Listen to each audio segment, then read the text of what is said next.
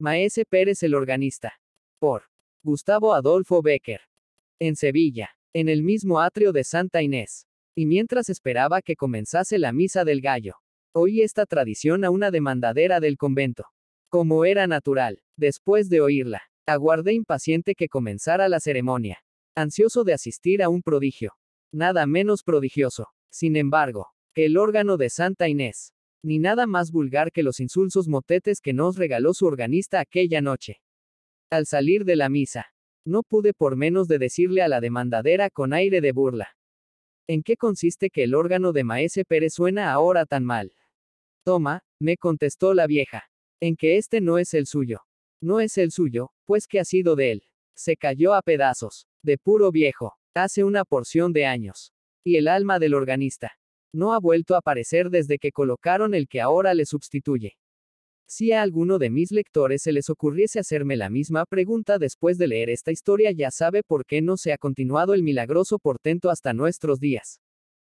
Y, ¿veis ese de la capa roja y la pluma blanca en el fieltro?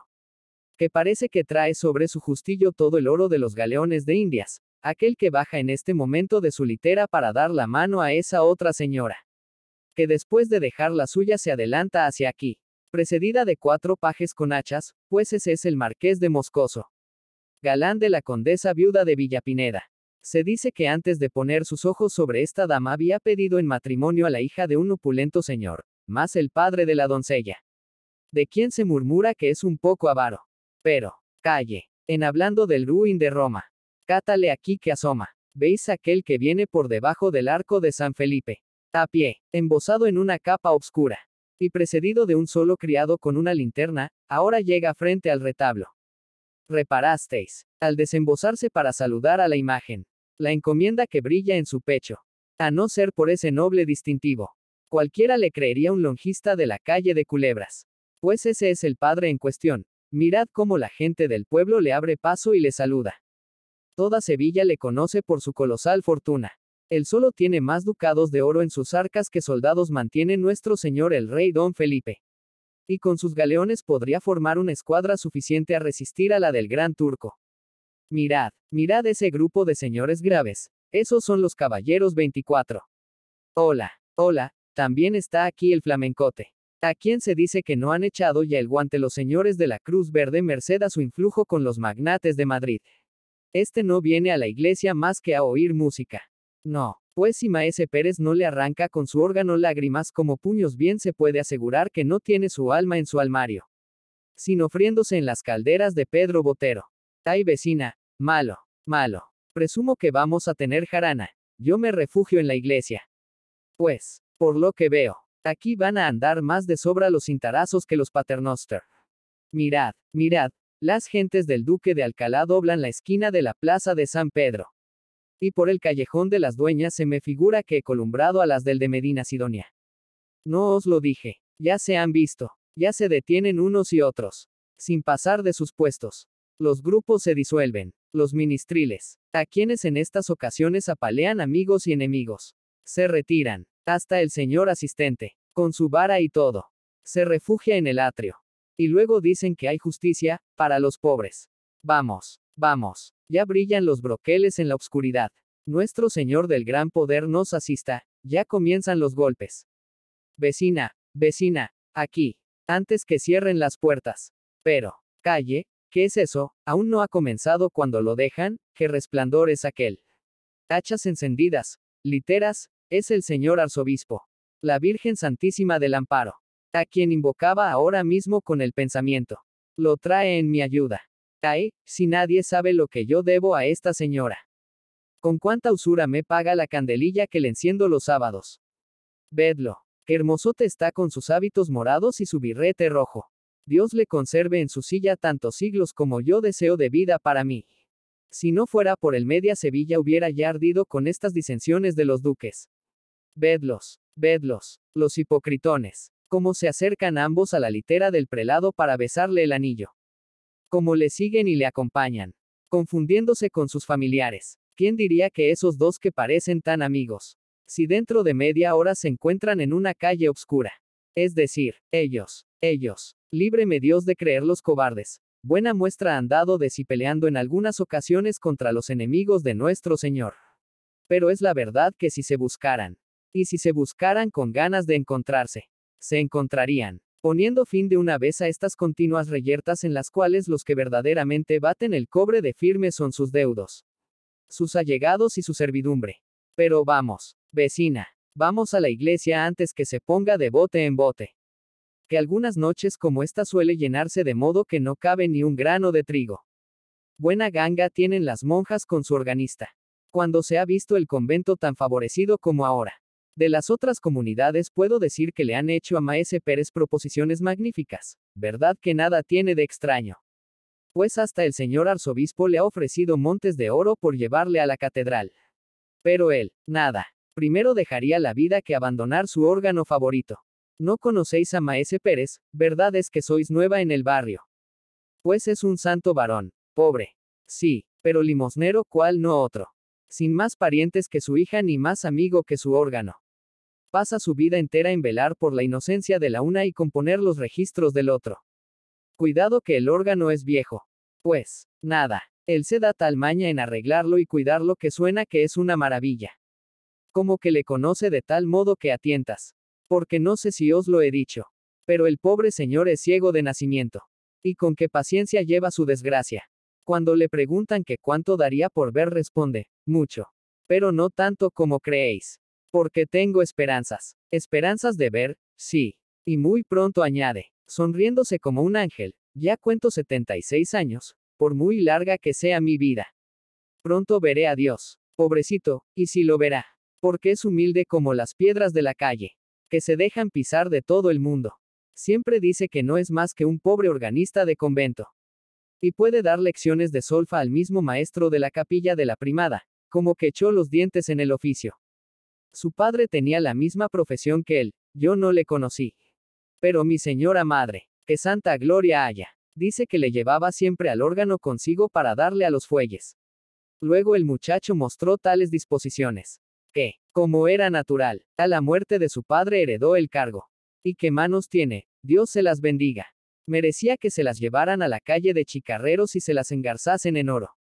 Siempre toca bien, siempre. Pero en semejante noche como esta es un prodigio. Él tiene una gran devoción por esta ceremonia de la misa del gallo. Y cuando levantan la sagrada forma, al punto y hora de las doce, que es cuando vino al mundo nuestro Señor Jesucristo. Las voces de su órgano son voces de ángeles. En fin, ¿para qué tengo de ponderarle lo que esta noche oirá? Basta el ver como todo lo más florido de Sevilla. Hasta el mismo señor arzobispo. Vienen a un humilde convento para escucharle. Y no se crea que solo la gente sabida y a la que se le alcanza esto de la solfa conocen su mérito. Sino hasta el populacho. Todas esas bandadas que veis llegar con teas encendidas entonado villancicos con gritos desaforados al compás de los panderos. Las sonajas y las zambombas. Contra su costumbre, que es la de alborotar las iglesias. Callan como muertos cuando pone Maese Pérez las manos en el órgano. Y cuando alzan, cuando alzan, no se siente una mosca, de todos los ojos caen lagrimones tamaños. Y al concluir se oye como un suspiro inmenso, que no es otra cosa que la respiración de los circunstantes, contenida mientras dura la música. Pero vamos, vamos, ya han dejado de tocar las campanas. Y va a comenzar la misa. Vamos adentro. Para todo el mundo es esta noche Nochebuena pero para nadie mejor que para nosotros. Esto diciendo, la buena mujer que había servido de Cicerone a su vecina atravesó el atrio del convento de Santa Inés. Y codazo en este, empujón en aquel, se internó en el templo, perdiéndose entre la muchedumbre que se agolpaba en la puerta. 2. La iglesia estaba iluminada con una profusión asombrosa. El torrente de luz que se desprendía de los altares para llenar sus ámbitos chispeaba en los ricos joyeles de las damas que, arrodillándose sobre los cojines de terciopelo que tendían los pajes y tomando el libro de oraciones de manos de las dueñas, vinieron a formar un brillante círculo alrededor de la verja del presbiterio.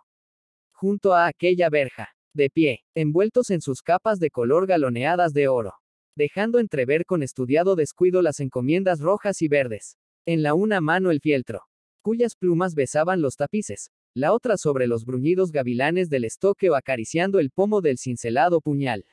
Los caballeros 24, con gran parte de lo mejor de la nobleza sevillana. parecían formar un muro, destinado a defender a sus hijas y a sus esposas del contacto de la plebe. Esta, que se agitaba en el fondo de las naves, con un rumor parecido al del mar cuando se alborota, prorrumpió en una aclamación de júbilo, acompañada del discordante sonido de las sonajas y los panderos, al mirar aparecer al arzobispo, el cual, después de sentarse junto al altar mayor bajo un solio de grana que rodearon sus familiares, echó por tres veces la bendición al pueblo. Era la hora de que comenzase la misa. Transcurrieron, sin embargo, algunos minutos sin que el celebrante apareciese. La multitud comenzaba a rebullirse, demostrando su impaciencia. Los caballeros cambiaban entre sí algunas palabras a media voz y el arzobispo mandó a la sacristía a uno de sus familiares a inquirir el por qué no comenzaba la ceremonia. Maese Pérez se ha puesto malo. Muy malo. Y será imposible que asista esta noche a la misa. Esta fue la respuesta del familiar. La noticia cundió instantáneamente entre la muchedumbre. Pintar el efecto desagradable que causó en todo el mundo sería cosa imposible. Baste decir que comenzó a notarse tal bullicio en el templo que el asistente se puso de pie y los alguaciles entraron a imponer silencio. Confundiéndose entre las apiñadas olas de la multitud. En aquel momento un hombre mal trazado, seco, huesudo y bisojo por añadidura se adelantó hasta el sitio que ocupaba el prelado. Maese Pérez está enfermo, dijo. La ceremonia no puede empezar.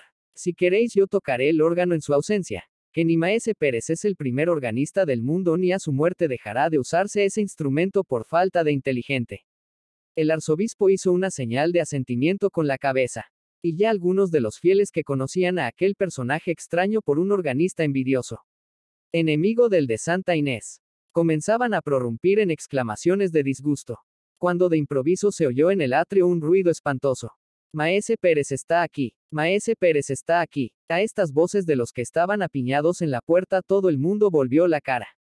Maese Pérez, pálido y desencajado, entraba, en efecto, en la iglesia, conducido en un sillón, que todos se disputaban el honor de llevar en sus hombros.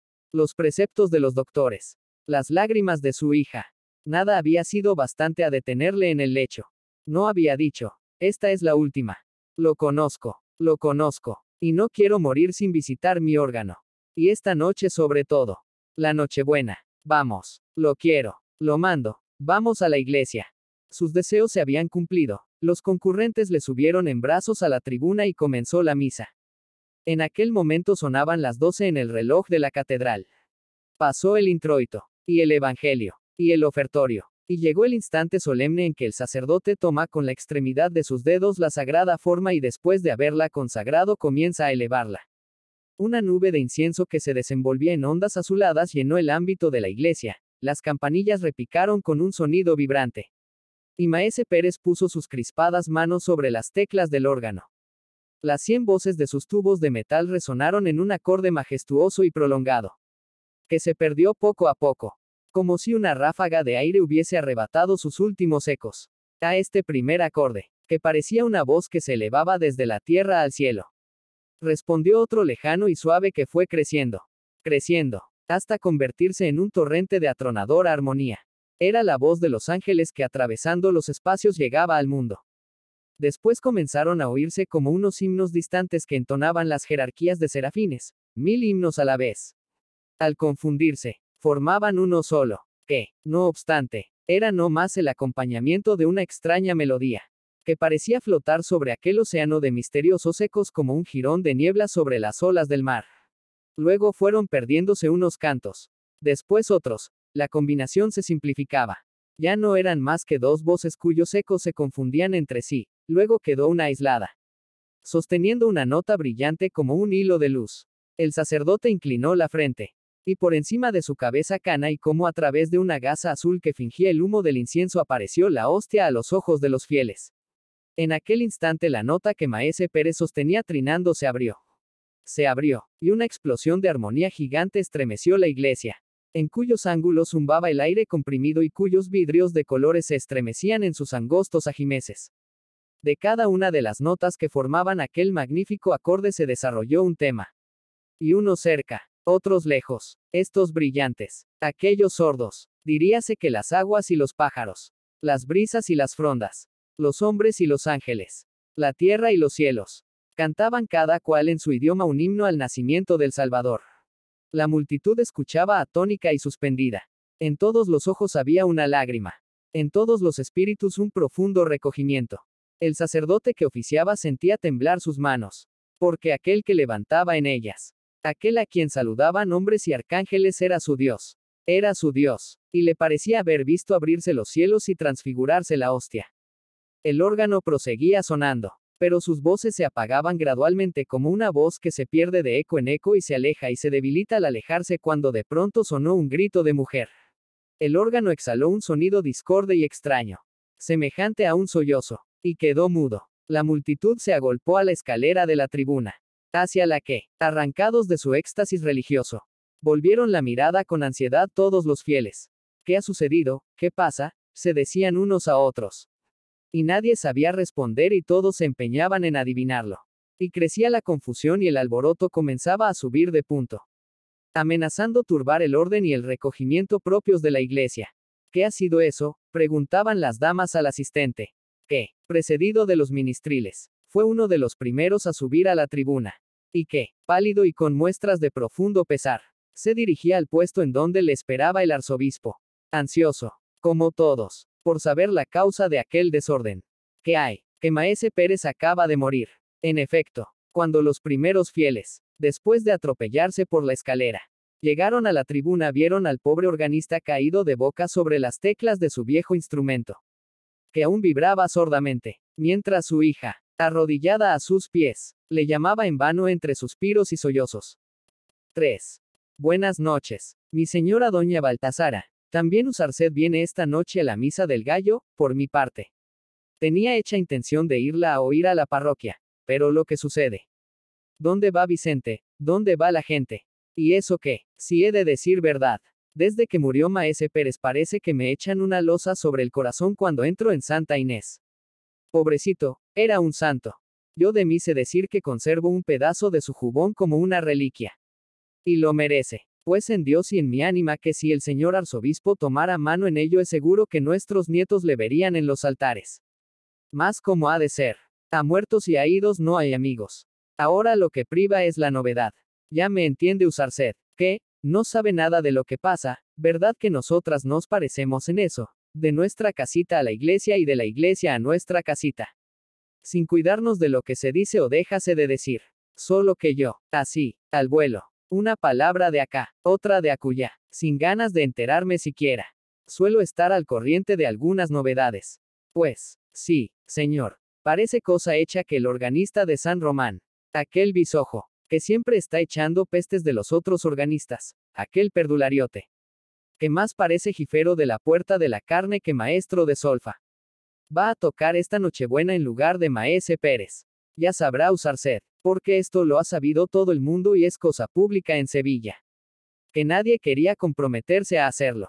Ni aun su hija, que es profesora. Y después de la muerte de su padre entró en el convento de novicia. Y era natural, acostumbrados a oír aquellas maravillas cualquiera otra cosa había de parecernos mala. Por más que quisieran evitarse las comparaciones. Pues cuando ya la comunidad había decidido que, en honor del difunto y como muestra de respeto a su memoria, Permanecería callado el órgano en esta noche. Hete aquí que se presenta nuestro hombre diciendo que él se atreve a tocarlo. No hay nada más atrevido que la ignorancia. Cierto que la culpa no es suya, sino de los que le consienten esta profanación, pero así va el mundo, y digo. No es cosa la gente que acude, cualquiera diría que nada ha cambiado desde un año a otro. Los mismos personajes, el mismo lujo, los mismos empellones en la puerta, la misma animación en el atrio, la misma multitud en el templo. Ay, si levantara la cabeza el muerto se volvía a morir por no oír su órgano tocado por manos semejantes, lo que tiene que. Si es verdad lo que me han dicho las gentes del barrio. Le preparan una buena al intruso. Cuando llegue el momento de poner la mano sobre las teclas va a comenzar una algarabía de sonajas. Panderos y zambombas que no haya más que oír. Pero, calle. Ya entra en la iglesia el héroe de la función. Jesús. Qué ropilla de colorines. Qué gorguera de cañutos. Qué aires de personaje. Vamos. Vamos. Que ya hace rato que llegó el arzobispo y va a comenzar la misa. Vamos. Que me parece que esta noche va a darnos que contar para muchos días. Esto diciendo la buena mujer. Que ya conocen nuestros lectores por sus exabruptos de locuacidad. penetró en Santa Inés, abriéndose, según costumbre, camino entre la multitud a fuerza de empellones y codazos. Ya se había dado principio a la ceremonia. El templo estaba tan brillante como el año anterior. El nuevo organista, después de atravesar por en medio de los fieles que ocupaban las naves para ir a besar el anillo del prelado, había subido a la tribuna, donde tocaba unos tras otros los registros del órgano con una gravedad tan afectada como ridícula. Entre la gente menuda que se apiñaba a los pies de la iglesia se oye un rumor sordo y confuso. Cierto presagio de que la tempestad comenzaba a fraguarse y no tardaría mucho en dejarse sentir.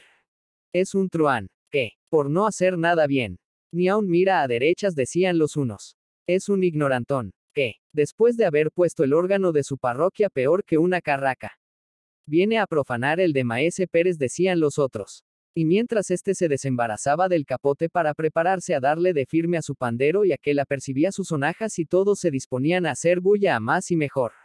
Solo alguno que otro se aventuraba a defender tibiamente al extraño personaje cuyo porte orgulloso y pendantesco hacía tan notable contraposición con la modesta apariencia y la afable bondad del difunto Maese Pérez.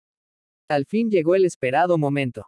El momento solemne en que el sacerdote, después de inclinarse y murmurar algunas palabras santas, tomó la hostia en sus manos.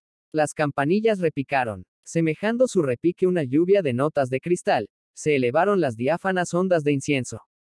Y sonó el órgano. Una estruendoso algarabía llenó los ámbitos de la iglesia en aquel instante y ahogó su primer acorde.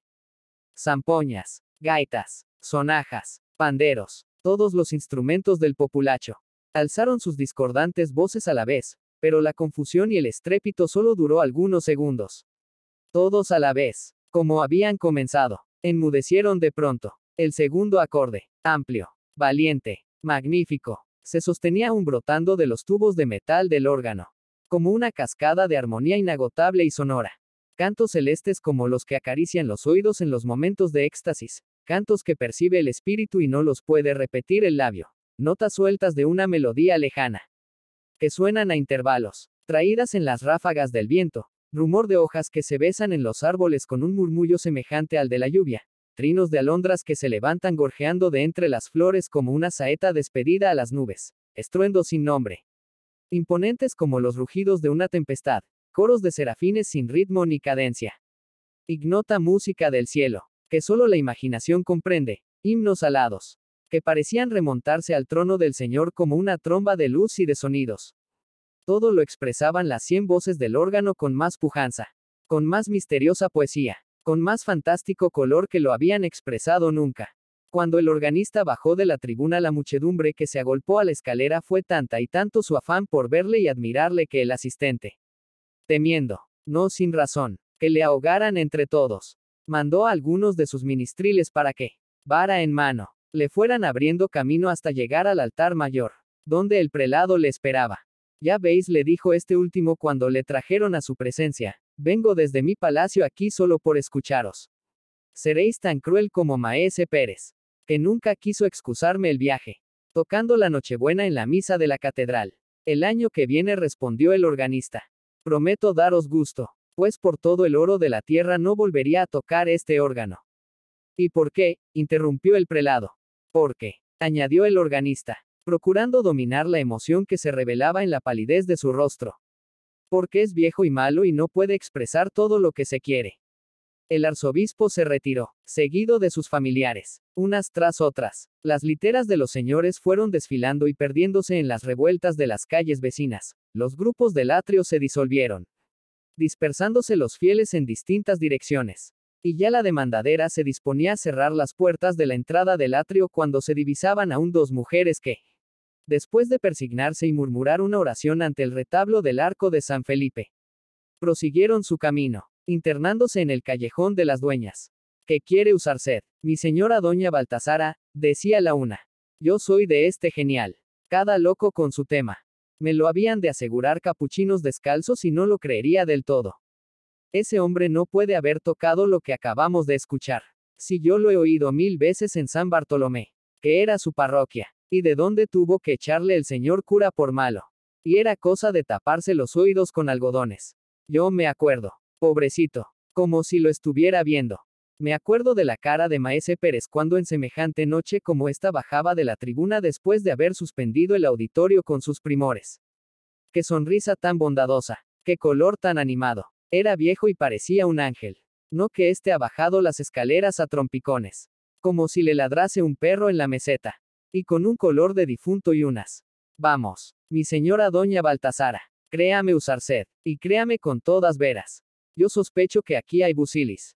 Comentando las últimas palabras, las dos mujeres doblaban la esquina del callejón y desaparecían.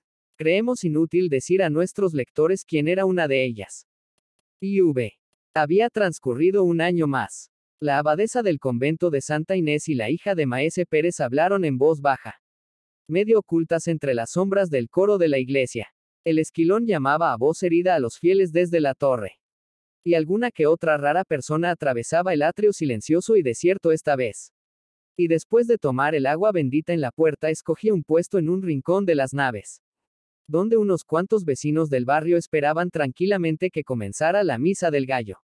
Ya lo veis, decía la superiora, vuestro temor es sobremanera pueril, nadie hay en el templo, toda Sevilla acude en tropel a la catedral esta noche.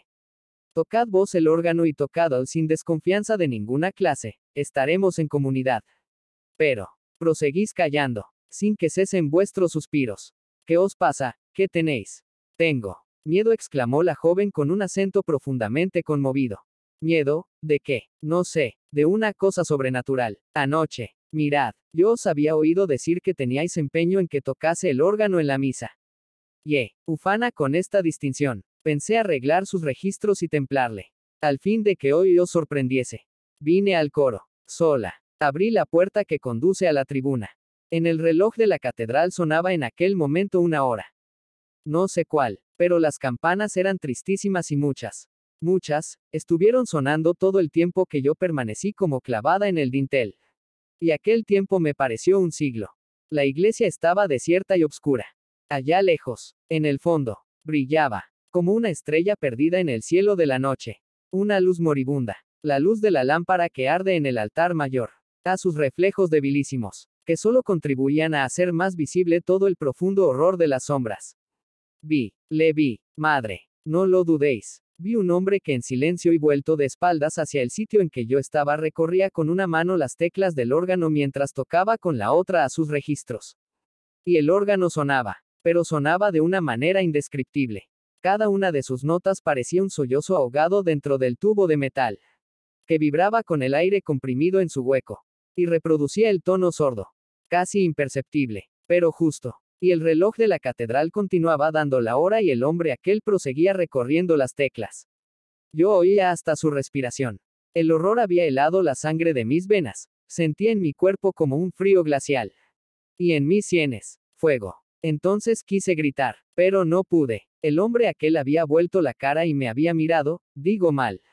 No me había mirado, porque era ciego. Era mi padre. Va, hermana. Desechad esas fantasías con que el enemigo malo procura turbar las imaginaciones débiles. Rezad un paternoster y un ave María al arcángel San Miguel, jefe de las milicias celestiales, para que os asista contra los malos espíritus. Llevad al cuello un escapulario tocado en la reliquia de San Pacomio abogado contra las tentaciones. Y marchad, marchad a ocupar la tribuna del órgano. La misa va a comenzar. Y ya esperan con impaciencia los fieles. Vuestro Padre está en el cielo. Y desde allí, antes que daros sustos, bajará a inspirar a su hija en esta ceremonia solemne. Para el objeto de tan especial devoción. La priora fue a ocupar su sillón en el coro en medio de la comunidad. La hija de Maese Pérez abrió con mano temblorosa la puerta de la tribuna para sentarse en el banquillo del órgano. Y comenzó la misa. Comenzó la misa y prosiguió sin que ocurriese nada de notable hasta que llegó la consagración. En aquel momento sonó el órgano. Y al mismo tiempo que el órgano un grito de la hija de Maese Pérez. La superiora. Las monjas y algunos de los fieles corrieron a la tribuna. Mirado, mirado, decía la joven fijando sus desencajados ojos en el banquillo de donde se había levantado asombrada para agarrarse con sus manos convulsas al barandal de la tribuna. Todo el mundo fijó sus miradas en aquel punto. El órgano estaba solo. Y, no obstante, el órgano seguía sonando, sonando como solo los arcángeles podrían imitarlo en sus raptos de místico alborozo. No os lo dije yo una y mil veces. Mi señora doña Baltasara. No os lo dije yo. Aquí hay busilis, oídlo. ¿Qué? No estuvisteis anoche en la misa del gallo, pero. En fin, ya sabréis lo que pasó. En toda Sevilla no se habla de otra cosa. El señor arzobispo está hecho. Y con razón. Una furia. Haber dejado de asistir a Santa Inés. No haber podido presenciar el portento. ¿Y para qué? Para oír una cencerrada. Porque personas que lo oyeron dicen que lo que hizo el dichoso organista de San Bartolomé en la catedral no fue otra cosa. Si lo decía yo, eso no puede haberlo tocado el bisojo. Mentira. Aquí hay busilis. Y el busilis era. En efecto, el alma de Maese Pérez.